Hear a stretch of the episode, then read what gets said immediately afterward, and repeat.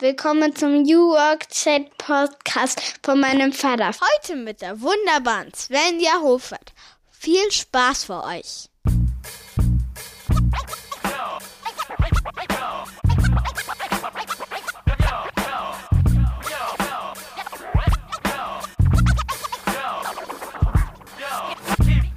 Und damit moin und willkommen zurück zum New Work Chat Podcast. Schöne Grüße aus Rostock City, aus dem hohen Norden, aus dem wunderschönen Mecklenburg-Vorpommern. Ich bin Gabriel, euer Host und freue mich, dass ihr wieder eingeschaltet habt. Das war eine gute Idee, denn wir haben wieder einiges vor heute. Ich habe Svenja Hofer zu Gast, eine der wichtigsten New Work-Denkerinnen, Autorinnen, Expertinnen und Beraterinnen. Sie hat über 30 Bücher geschrieben, hat zig Kolumnen geschrieben, ist Xing Insiderin und ihr habt sicherlich auch schon einen Text von ihr gelesen, wenn ihr euch mit dem Themenkomplex Arbeit, Karriere und New Work beschäftigt. Wir reden heute über die Frage, worauf sich Unternehmen eigentlich in diesem neuen hybriden Zeitalter einstellen sollten. Ich will gar nicht sagen nach der Krise, denn sowas wie nach der Krise ist für mich noch gar nicht in Sicht, aber trotzdem hat sich jetzt einiges getan. Wir haben lange über Homeoffice, Mobile Office, Remote Work gesprochen. Jetzt sollten wir uns die Frage stellen, wie geht es jetzt eigentlich weiter? Deswegen schauen wir gemeinsam nach vorne. Es ist mir eine große, große Ehre, denn Svenja verfolge ich schon seit einer ganzen Weile und ihr lernt die Svenja auch ganz gut kennen.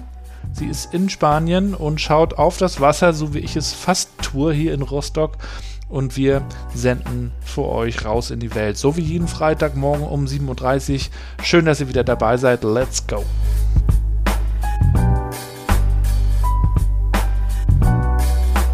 Dieser Podcast wird präsentiert mit Unterstützung von Mandarin Medien, der Digitalagentur aus dem hohen Norden. Vor 20 Jahren gegründet von zwei guten Freunden, mittlerweile 100 MitarbeiterInnen stark, nicht nur in Rostock und Schwerin, sondern auch Hamburg und vielen anderen Städten. Und die guten Ideen, die zusammengetragen werden, die fließen auch in die App-Entwicklung. Es werden also eigene digitale Produkte entwickelt, unter anderem auch das Social Intranet, die Moin App. Und Moin ist nicht nur der Gruß aus dem hohen Norden, sondern da steckt auch noch was Spannendes drin, und zwar mobiles Intranet. Davon profitieren auch Organisationen der Wohlfahrt und Sozialwirtschaft und die bekommen sogar einen dauerhaften Rabatt in Höhe von 50 Prozent. Also wenn ihr für Caritas, DRK, ASB, AWO, Johanniter oder die Kirche arbeitet und sagt, wir brauchen unbedingt mal digitale Vernetzung, wir müssen unsere interne Kommunikation mal in die Gegenwart oder besser gesagt gleich in die Zukunft befördern, dann schaut euch das mal an auf www.moinapp.de.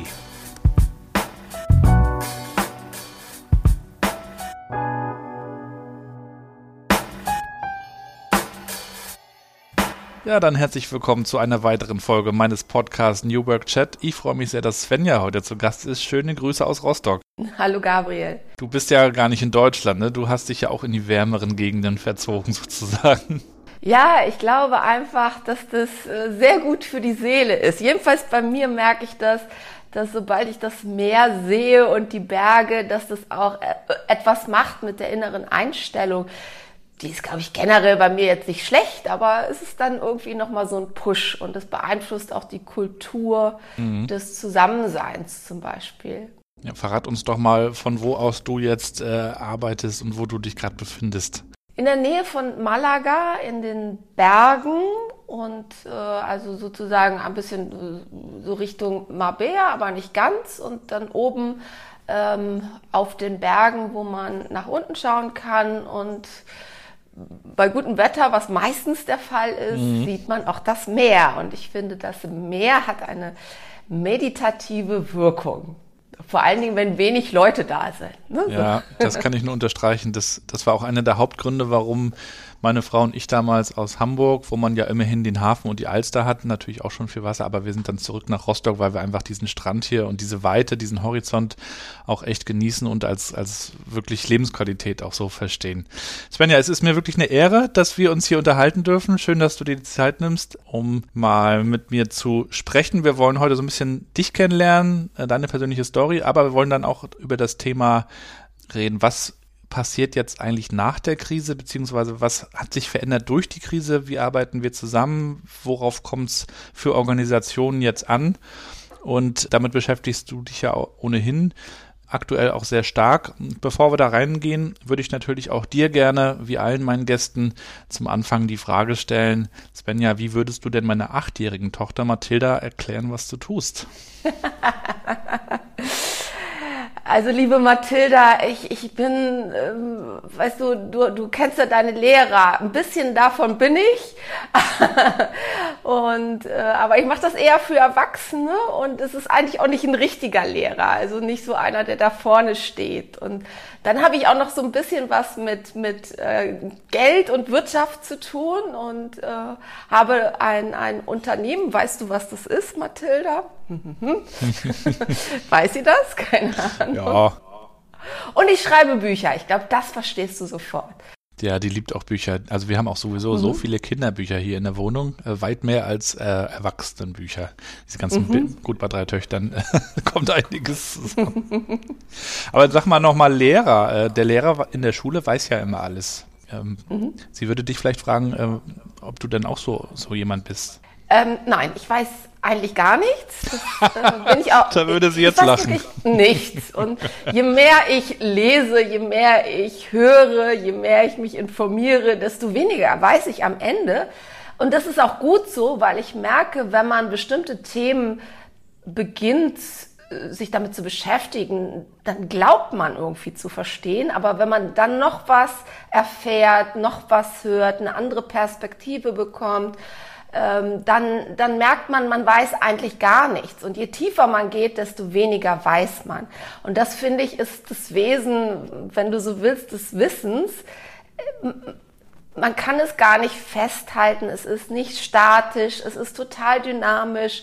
Und mit mehr Tiefe erkennt man, da ist noch so wie unten im Meer, ne? da ist noch so unendlich viel, was ich einfach noch nie entdeckt habe und was ich auch nie entdecken kann, was aber trotzdem sehr spannend ist. Ne? So.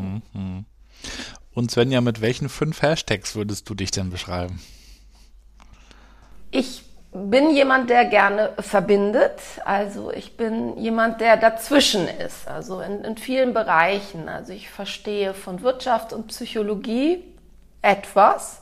Wir haben über Wissen geredet, etwas. Ich verbinde auch sehr gerne Menschen, auch Positionen. Also man sagt mir relativ oft, ich bin alles außer extrem. ähm, ich bin jemand, der gerne auch Menschen inspiriert und motiviert, hätte aber totale Probleme, den Hashtag Inspiratorin zu wählen. Das fände ich arrogant. Ähm, genau, wie viel haben wir jetzt? Ja, du hast noch zwei. Ich bin optimistisch und ich glaube ähm, nach William James, das ist der Begründer der Psychologie, dass der Glaube Wirklichkeit schaffen kann, ja, mal im übertragenen Sinne.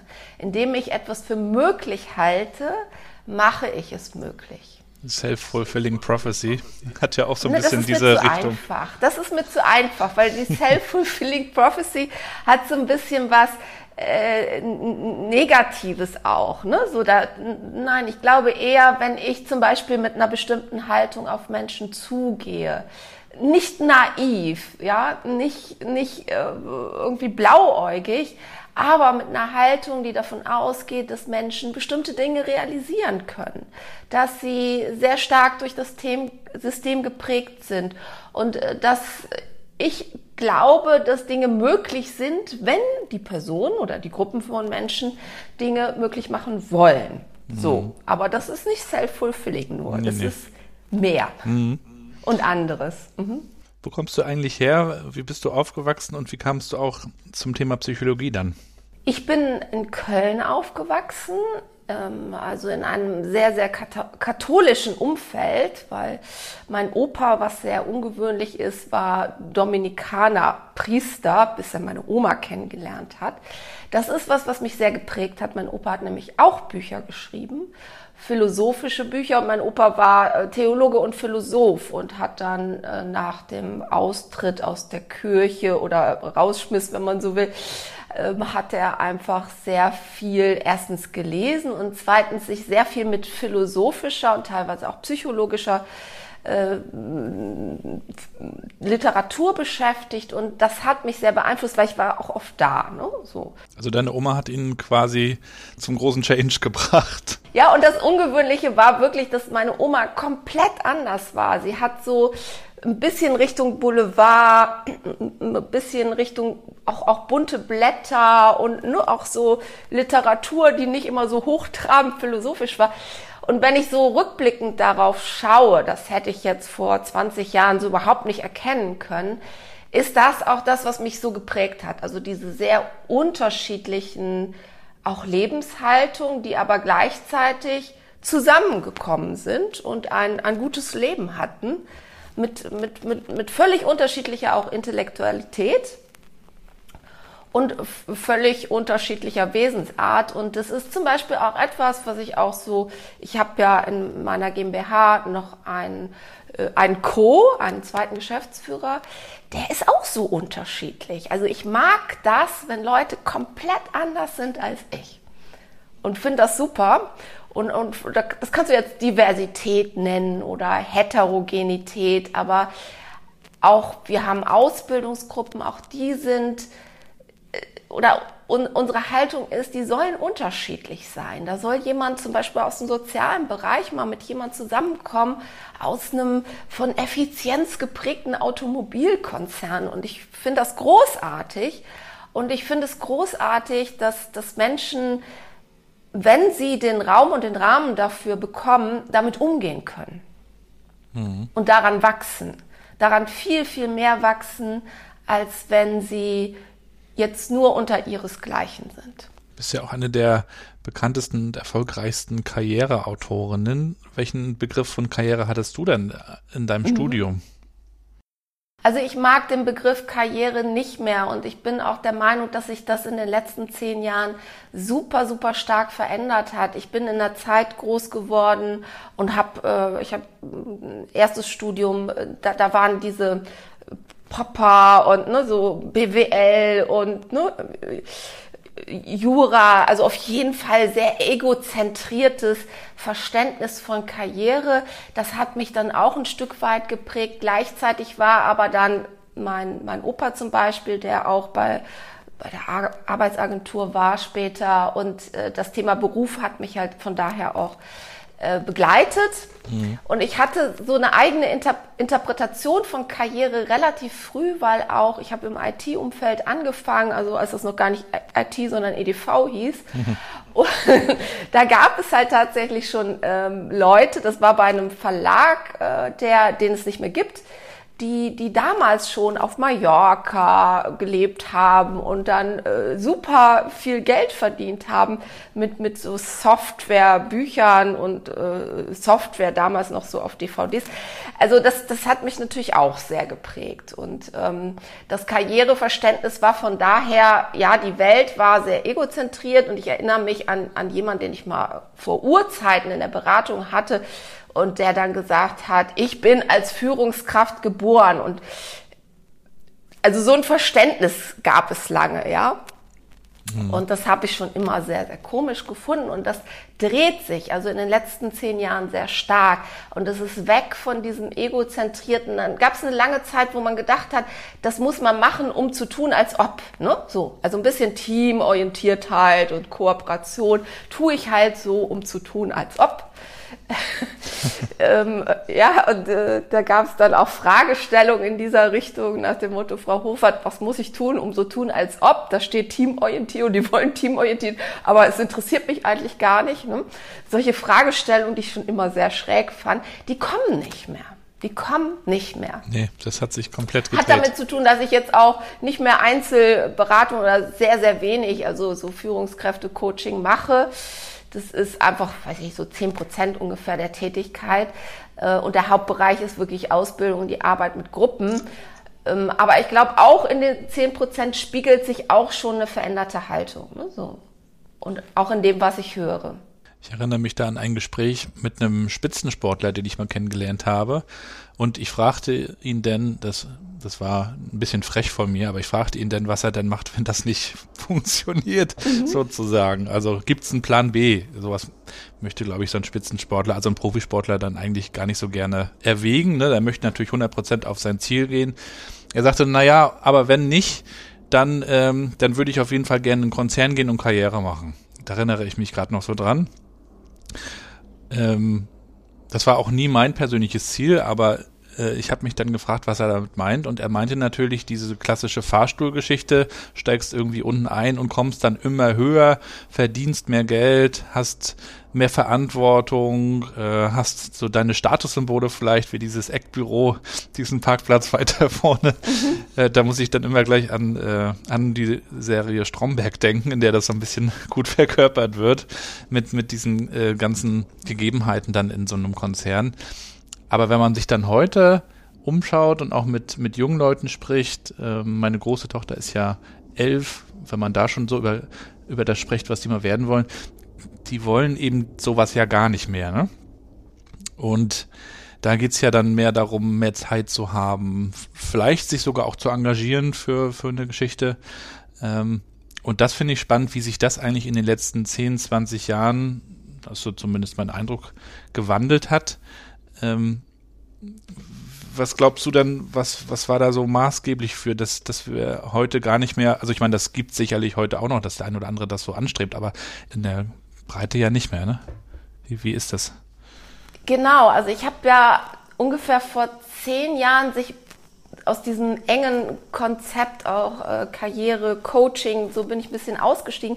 Auch deshalb, weil ich einfach gesehen habe, dass da teilweise äh, Erwartungen da waren, die überhaupt nicht abgebildet werden können in Organisationen.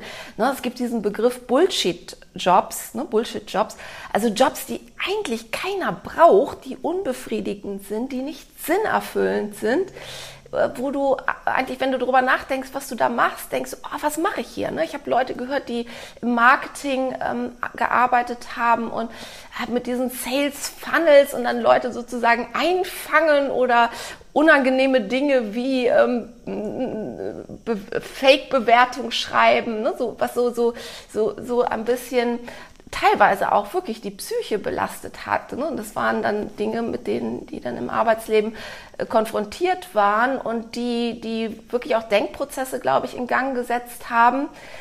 Bis dahin, dass ich einfach glaube, dass heute viele nicht mehr bereit sind, solche sinnentfremdeten Tätigkeiten auszufüllen. Manche sind überrascht, was sie in der Arbeitswelt vorfinden. Und ich glaube, es hat auch mit einem Übergangsbereich zu tun. Also ich habe mal so den Begriff Fegefeuer der Digitalisierung. Ja, es ist so ein bisschen, man weiß noch nicht so genau, was ist Himmel und was ist Hölle. Ähm, da gibt es ganz viele Bereiche, die sind ähm, furchtbar. Ich habe also von jemand gehört, der Prozess auch jetzt mit Corona, ne, so, so viele, viele konservative Firmen, also konventionelle, die denen fällt nichts anderes ein, als die, Konze die, die Konzepte, die Arbeits- Konzepte so starr zu machen mit, mit Softwarelösung, dass die Leute nur noch Häkchen machen am Ende. Ne? Mhm. Also um auch zu vermeiden, dass man Kommunikation fördert, ne? so die, die Kollaboration ermöglicht, wird, werden die Abläufe so, die nennen das dann digitalisiert, aber aus meiner Sicht ist es nicht digitalisiert, das ist irgendwie Entfremdung und dann sitzen da Leute, der eine im Einzelbüro, die anderen draußen, wenn sie so Hybrid-Office-Lösungen haben und, und drücken Knöpfchen, aber reden nicht miteinander. Und das hat sich in der Corona-Pandemie verstärkt, weil die Leute ja auch aus den Offices raus sind. Gleichzeitig viele Firmen überhaupt keine Konzepte haben, wie sie mit diesem Thema umgehen. Ja, auch mit dem veränderten Verhältnis zur Firma durch Homeoffice. Ja, sie sind ja Ne, so, also da geht, ein, geht Beziehung zur Organisation verloren. Mhm. Also auch so eine Abhängigkeitsbeziehung geht verloren. Und in dem Moment entsteht das Bedürfnis nach mehr Sinn. Und das, glaube ich, ist eine, eine Riesenherausforderung, erstens für die Menschen, aber auch für die Organisationen, die sich ganz sicher da was einfallen lassen müssen. Und da, da funktioniert das nicht, den alten Führungsstil jetzt einfach digital zu übertragen mit Minimalmitteln und Maximalformalisierung um dann äh, Bürokratie digital zu installieren, ja. ähm, anstatt, was meiner Meinung oder festen Überzeugung nach sein müsste, die, die äh, Menschen zu Kollaboration, Co-Kreation zu befähigen, dass sie also von sich selber ihre Lösung auch erarbeiten. Und dafür müssen sie sprechen. Hm. Du hast ja auch die, die letzten Jahrzehnte ähm, nicht nur miterlebt äh, als Arbeiterin, sondern hast sie natürlich auch beobachtet, reflektiert, darüber geschrieben für Spiegel Online, in deinen Büchern, in, in anderen Büchern ähm, und hast dann ja auch erlebt, was für Buzzwords aufkamen. Mhm. Ähm, die dann manchmal verschwinden und wieder aufkommen. Agilität, auch New Work, äh, ist ja auch nichts Neues eigentlich, ne, wenn wir dann an Friedrich Bergmann denken. Ähm, aber wir sind ja auch im New Work Chat, deswegen würde mich natürlich auch interessieren, wie du auch so dieses Aufkommen des New Work Begriffs oder auch der Bewegung äh, erlebt hast und ähm, wie sich das aus deiner Sicht auch entwickelt hat. Also ich finde, das hat sich jetzt sehr, sehr stark beschleunigt äh, durch diese Zeit, die wir erlebt haben ähm, ich habe ja gesagt, dass ich schon früh in IT, EDV, wenn man so will, gearbeitet habe. Da gab es das eigentlich schon, ja, so Anfang der 90er, Mitte der 90er. Also es ist schon, aber das hat man damals noch nicht New Work genannt, obwohl der Friedhof Bergmann damals schon lebte und lehrte. Ja, er ist ja vor kurzem auch verstorben. Also das, ne, den Begriff, aber der, der ist einfach später sozusagen in den Trend gegangen. Mhm. Ähm, auch die Linda Grattan zum Beispiel hat sehr früh das prognostiziert, was jetzt passiert ähm, sozusagen ne, die, die, dieser Boom des Homeoffices, des, des Arbeiten, wo man will, was arbeitsrechtlich überhaupt nicht geht, mhm. ähm, ne, so typisch Deutschland. Und ähm, das, das habe ich einfach erlebt, mal ohne Begriff, so langsam angerollt, in einigen, sagen wir mal, Zähnebereichen, wenn man so will, bis hin zu, ähm, ja, da ist jetzt da, da ist jetzt richtig Dampf dahinter. Ne? Und das ist toll, hat aber auch eine, eine gefährliche Seite in dem Sinne, dass die Begriffe zum Beispiel Agilität äh, sowas von unterschiedlich interpretiert und falsch verstanden werden, äh, dass mich das manchmal etwas betrübt, dass die Menschen eben nicht sagen, ich weiß nichts und ich versuche zu verstehen, sondern dass sie sagen, ich beherrsche das Wissen und weiß es schon. Und so gehen sie mit Agilität um und das, das, das ist es nicht, ja. Es ist kein statisches wir sind jetzt agil, deswegen kriege ich immer die Krise, wenn irgendeine Organisation sagt, wir sind agil. Nein, Haken das ist hinter. nichts Statisches, ja. Ich kann in einem Moment, in einer Situation mich agil im Sinne von anpassungsfähig verhalten haben und habe dann im Sinne eines Ergebnisses zum Beispiel für den Kunden einen Mehrwert äh, gestiftet, ja, oder äh, ich finde auch dieses enge Kundenverständnis muss man erweitern. Also es geht auch um nicht nur um Customer Value, sondern auch um Public Value. Und ähm, ja, das mag erreicht sein in einer in einem Fall, aber das heißt doch nicht, dass ich jetzt als Organisation Haken dran machen kann, ich bin agil. Mhm. Ja, oder Teams. Ne? Wir arbeiten mit Scrum, also sind wir agil. Nee. Oder wir sind ein New Work Unternehmen. Das sieht man ja auch manchmal. Wer genau. das von sich genau. behauptet, ist es dann manchmal ja nicht. genau, das ist äh, sozusagen, äh, es gibt ja so, so eine Schaubühne. Das ist ja. Schaubühnenkosmetik.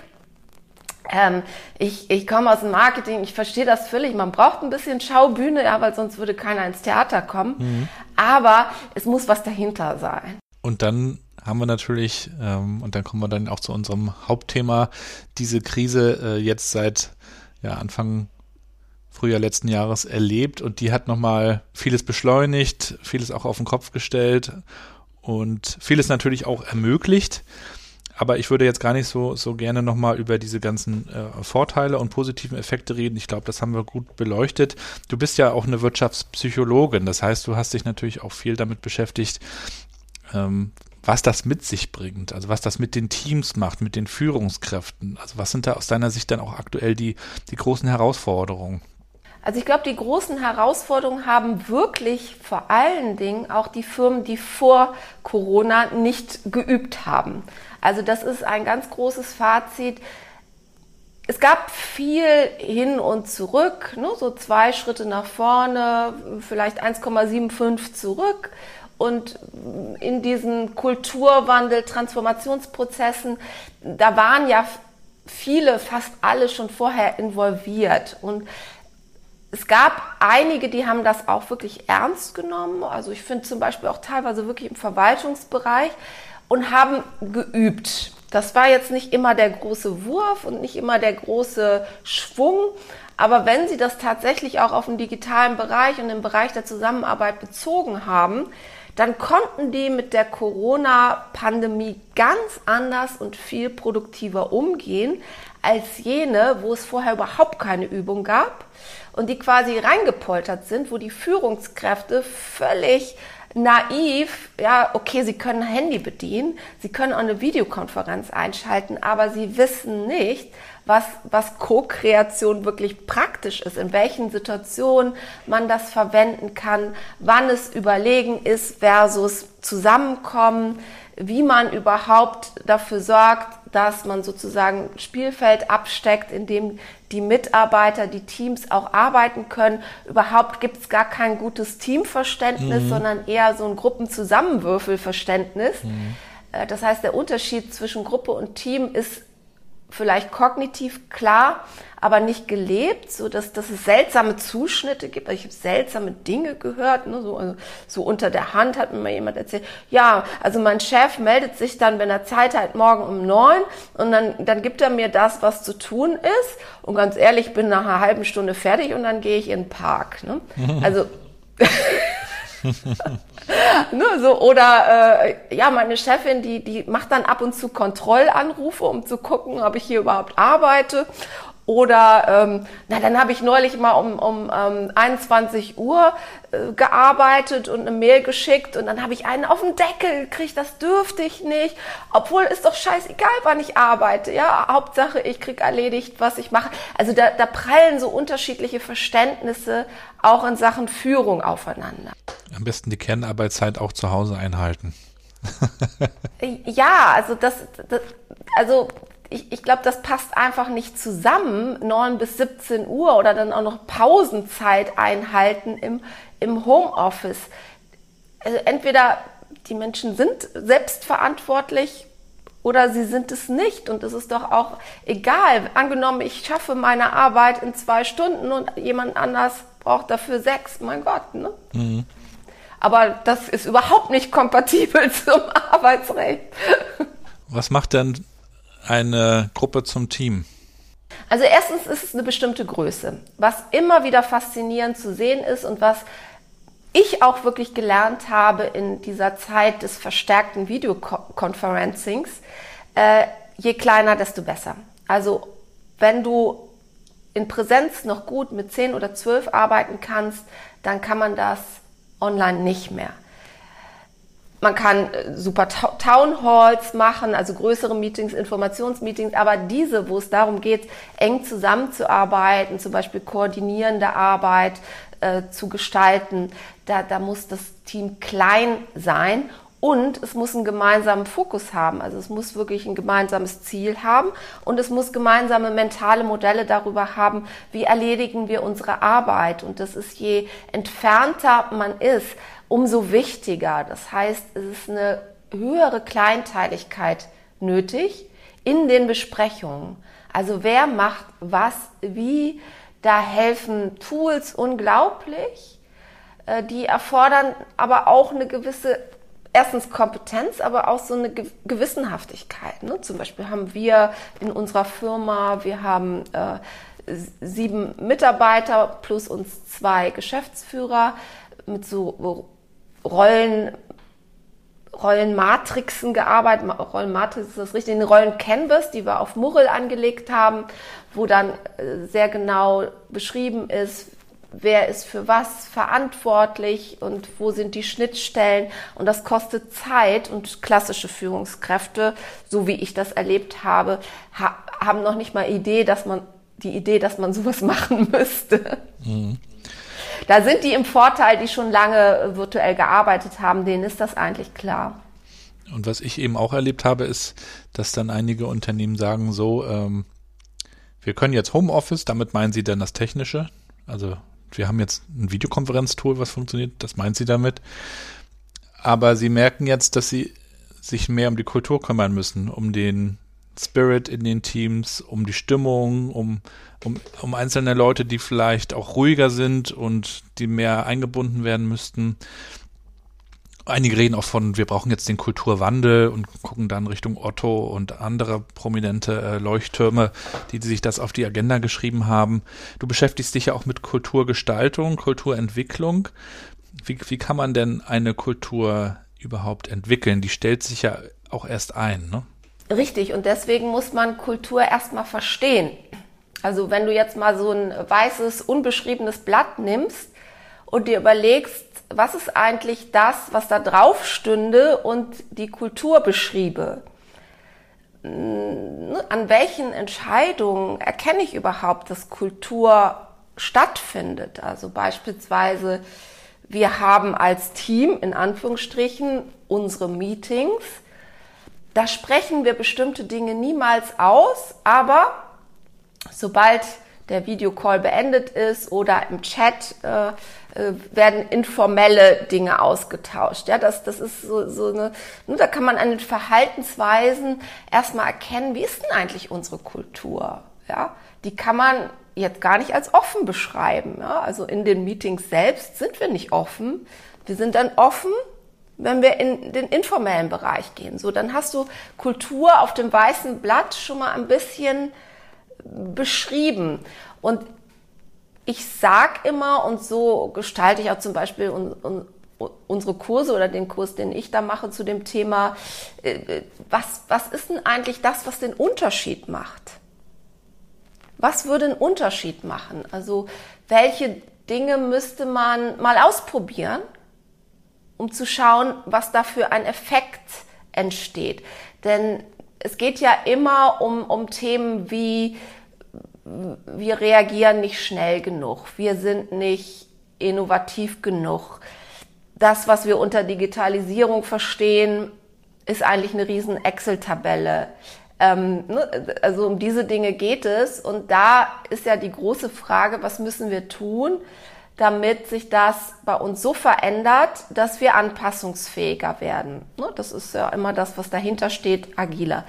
Und da finde ich, kann man sich nicht, kann man schön über Otto lesen, aber meine Firma ist ganz anders als Otto. Mhm. Ja, da arbeiten andere Leute. Die, das weiße Blatt ist anders beschrieben. Und äh, deswegen mm, ist das vielleicht für die Inspiration hilfreich, aber ich selber kann nur etwas tun, was zu meinem jeweiligen Umfeld passt. Und es sind dann oft auch äh, kleine Schritte. Entscheidung. Also ich würde es alles immer an Entscheidung festmachen. Welche Entscheidung treffe ich in meinem Verhalten heute und jetzt? Dinge anzusprechen oder sie nicht anzusprechen. Und wenn ich etwas anders mache, als es bisher Kultur war, dann erfordert das auch auch, auch eine Art von Opfer. Ja? Also es muss irgendwas, auf etwas muss ich auch verzichten, auf etwas weniger machen zum Beispiel. Ne? Eine Geschichte, um das praktisch äh, zu übersetzen. Eine Firma aus dem Süden, ist auch nicht wichtig, wo sie ist, ne? mit, mit so Stempelgeräten gibt es ja immer noch. Ne? Mhm. Ne? Jemand aus dem Norden fängt da an zu arbeiten und äh, geht in, mittags raus und macht Meditation äh, draußen in der wunderschönen äh, Natur, ohne auszustempeln. Ja. Alle lästern, wie kann der nur, das ist ja unmöglich, gegen die Regeln verstoßen, nur so hinter der Hand und so.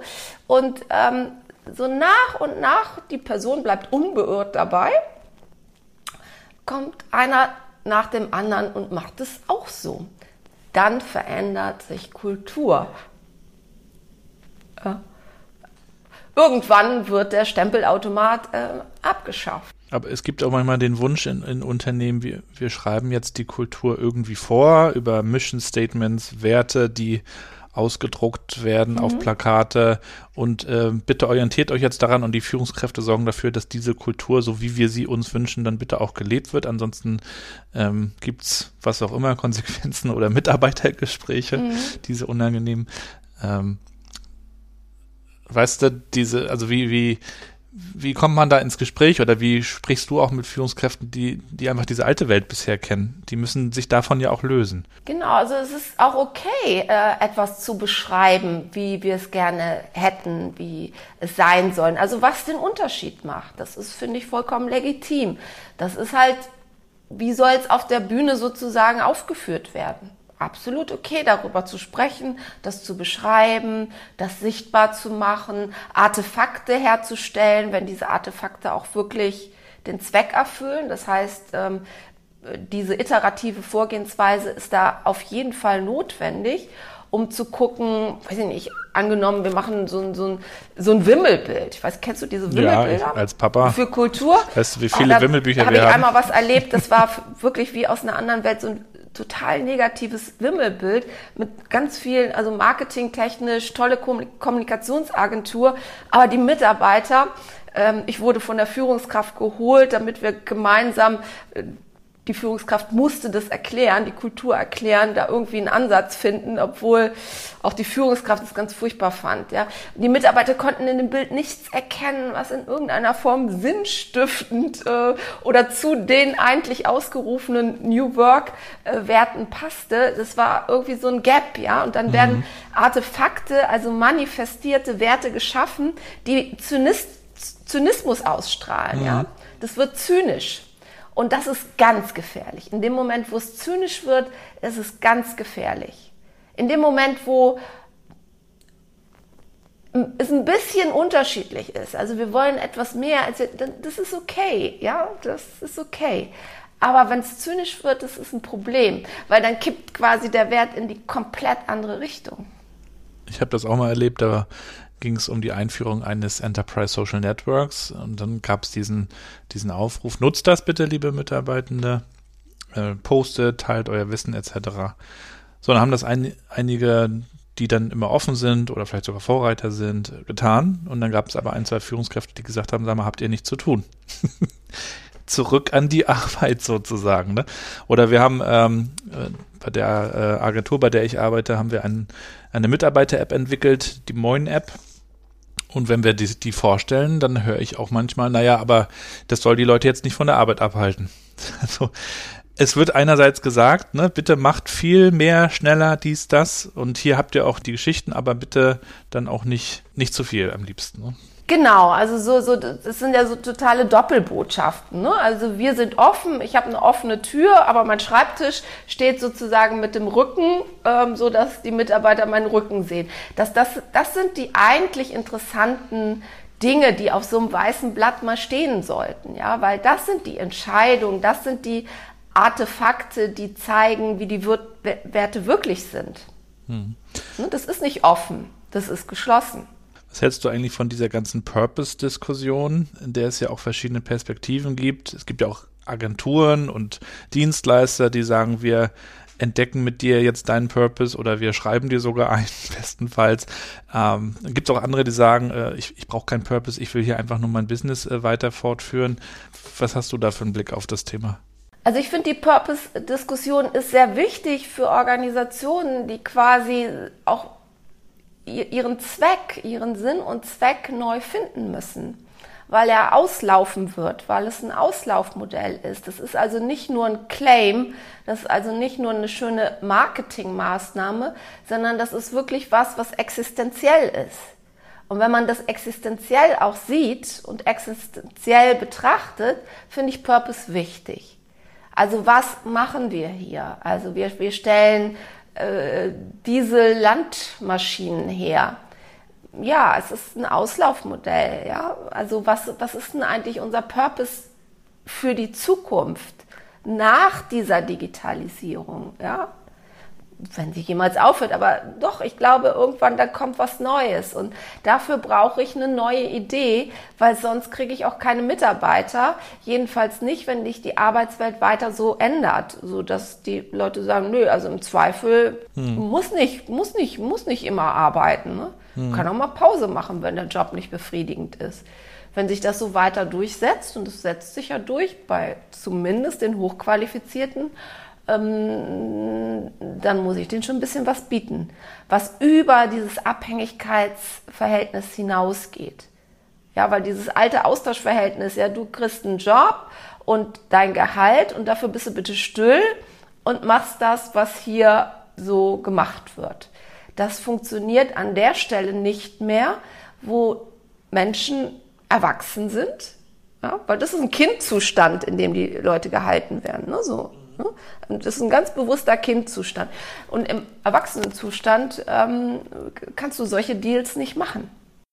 Wobei natürlich diese Wechselbereitschaft auch nicht bei jedem ausgeprägt ist, weil es natürlich Richtig. immer diese Ungewissheit ist, wer weiß, ob es woanders noch schlimmer ist. Und deswegen bleiben ja viele dann auch in ihren Jobs, obwohl sie nicht zufrieden sind. Ne? Das ist richtig. Und es gibt natürlich auch das Übertriebene, dass man irgendwie, also ich habe es mal erlebt, wo ich selber jetzt nicht gearbeitet habe, aber bei einer Firma, wo so ich, die viel gesehen hat, das ist super, was die hier haben, ja.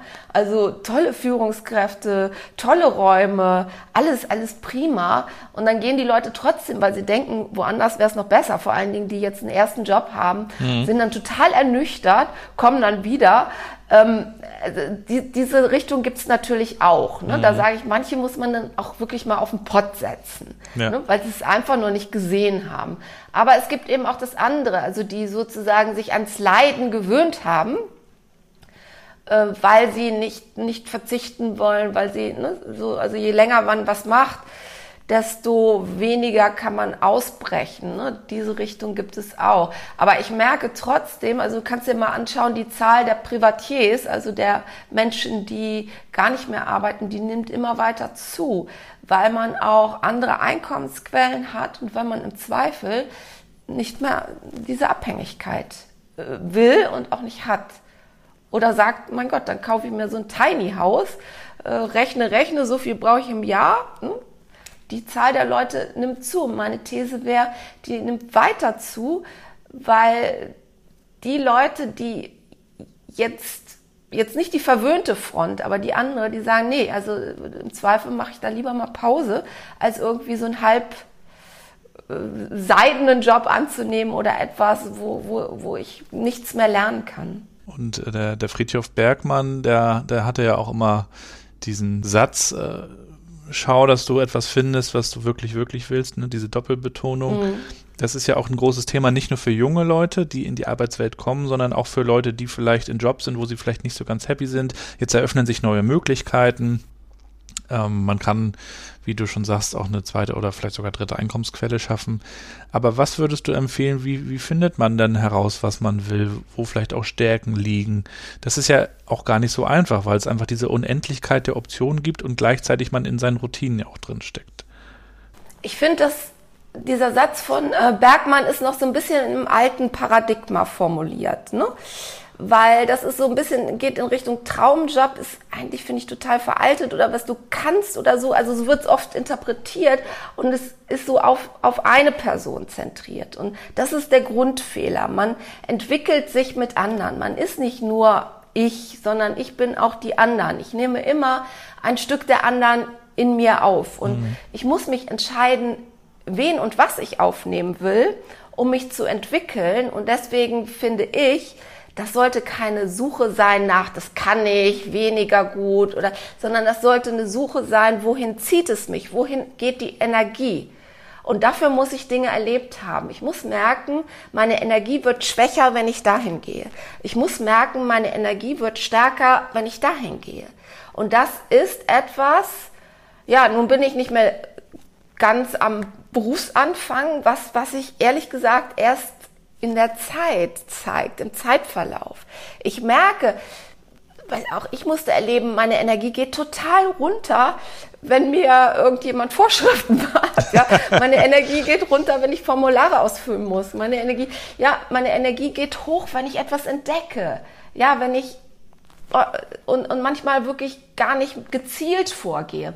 Und das mit dem wirklich, wirklich wollen geht manchmal so in so eine Zielrichtung. Und die finde ich falsch, weil das desillusioniert Menschen, die gar nicht über Ziele funktionieren. Also ich zum Beispiel habe noch nie über Ziele funktioniert. Ziele interessieren mich gar nicht. Trotzdem komme ich immer weiter. Und das hat damit zu tun, dass ich was sehe, das ist interessant, das möchte ich verstärken. Und das ist eher die Energie. Das ist eher, ich, ich gehe mit der Energie. Und ähm, das wäre so mein Rat, mehr dahin zu gucken. Und dann wird das mit den Stärken auch viel fließender, weil es kann sein, dass du dir einbildest, Dinge nicht zu können. Ähm, das ist aber gar nicht so, weil wenn du merkst, die Energie geht dahin, angenommen, du kannst nicht singen, ja, hätten sich Leute davon abhalten lassen, wären manche niemals erfolgreiche Künstler geworden. Ja. Oder ich kann nicht schreiben. Legastheniker, typisches Beispiel, ja. Also wenn, wenn äh, viele, viele Legastheniker sind berühmte Schriftsteller geworden, ähm, hätten die sich von dem Können leiten lassen, hätten sie es nie gemacht. Oder das, was sie teilweise in der Schule auch hören, ne? Das kannst ja. du nicht. Mach mal was anderes. Mach mal was anderes oder ne, die, diese, dieses Mathe-Ding. Also ich habe gestern noch mal Fernsehen geguckt, da eine Politikerin, die, nee, eine Moderatorin meinte, äh, ich war nie gut in Mathe. Ich dachte, ey Mädel, so ein Blödsinn, ja, also habe ich gedacht, ne? weil das ist so ein, das ist so hinderlich, mhm. das ist so hinderlich und das ist so ein Denken, was wir in der Schule sehr stark mitbekommen haben und viel interessanter ist, die Energie zu nehmen. Ich kann, ich kann, wenn du das so siehst, nicht malen. Meine Energie geht aber dahin. Soll ich jetzt aufhören? Nein. Und indem du der Energie folgst, wirst du ja auch besser. Ja. Und da muss man eben auch in Kauf nehmen, über Phasen zu gehen, in denen man noch nicht so gut ist. Mhm. Liest du meine frühen Test Texte, die waren nicht so wie die heutigen. Und so ist das. Ja. Und das kriegt man nur hin, wenn man ähm, so vorgeht und nicht, wenn man nach Stärken sucht oder nach, was kann ich gut oder was kann ich weniger gut. Und reflektierst du dich auch? Also schreibst du zum Beispiel Tagebuch, so Journaling oder gehst du spazieren in, bei dir äh, auf die Berge oder, oder wie, wie machst du das? Also ich würde mir raten und allen anderen hört nicht auf Ratgeber. Das funktioniert nicht. Also Rat ist Mist. Du hast in dir selber das, was für dich passt. Journaling ist überhaupt nicht meins. Ähm, meins ist, ich stehe, also ich bin sehr, sehr sportorientiert. Ich gehe zum Beispiel wandern, Flusswandern oder ich laufe oder ich gehe auf Geräte. Das ist für mich so eine Impulsquelle. Ich gucke aufs Meer. Da brauche ich aber nicht, ne, bloß kein so festes Konzept.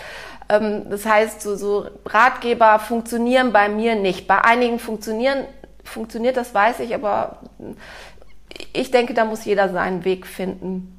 Mhm. Und wenn man das mit der Energie berücksichtigt, dann ist das schon mal ein guter Hinweis. Also wenn ich mich nicht aufraffen kann, ist das ein Hinweis dafür, es ist möglicherweise nicht meins.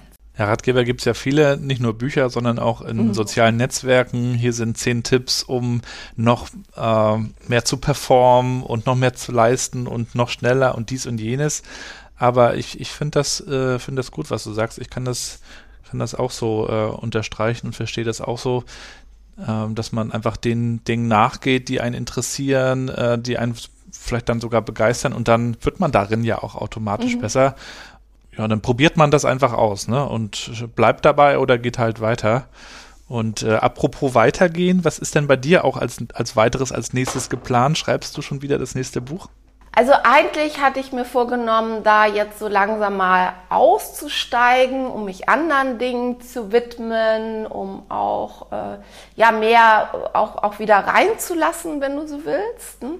Nun hat die Corona-Pandemie auch jetzt unsere Firma in dem Sinne tangiert, dass wir Dinge neu einstellen müssen. Das Thema Digitalisierung ist auch eins für uns. Und deswegen bin ich im Moment auch sehr stark noch Unternehmerin und gefragt im Sinne von Weichenstellung. Und das, das muss ich jetzt mal machen. Ne? Das ist nicht das, was ich gerne wollte im Moment. Ich kann's, ich mach's. Ich will auch, dass unsere Mitarbeiter, die super sind, da irgendwo auch dann daran weitermachen kann. Aber eine Zeit lang muss ich mich einfach stärker einbringen.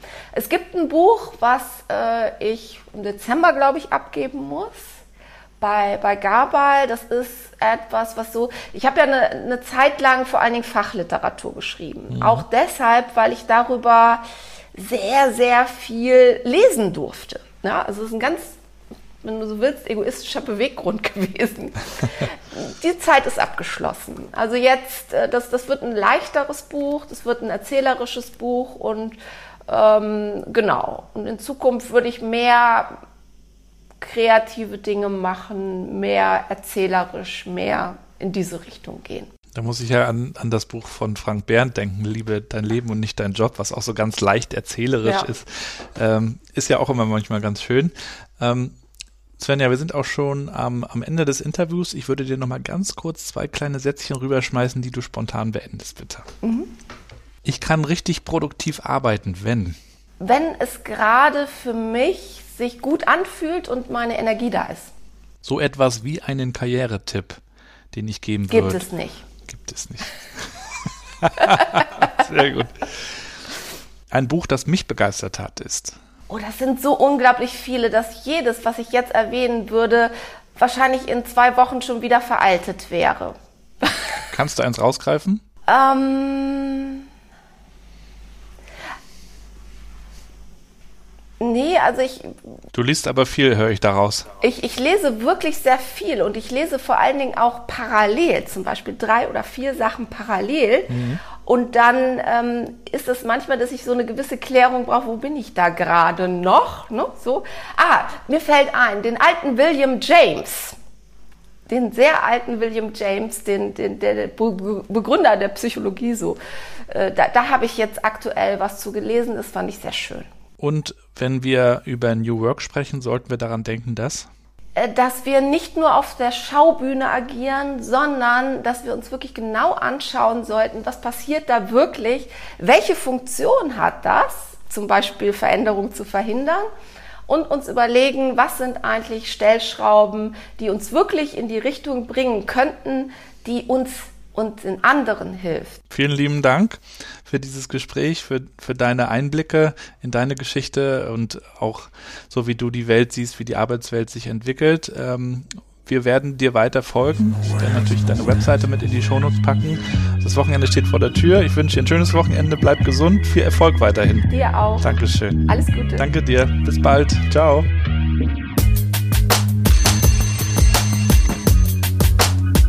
Da sind wir auch schon wieder am Ende der heutigen Episode. Vielen Dank fürs Zuhören.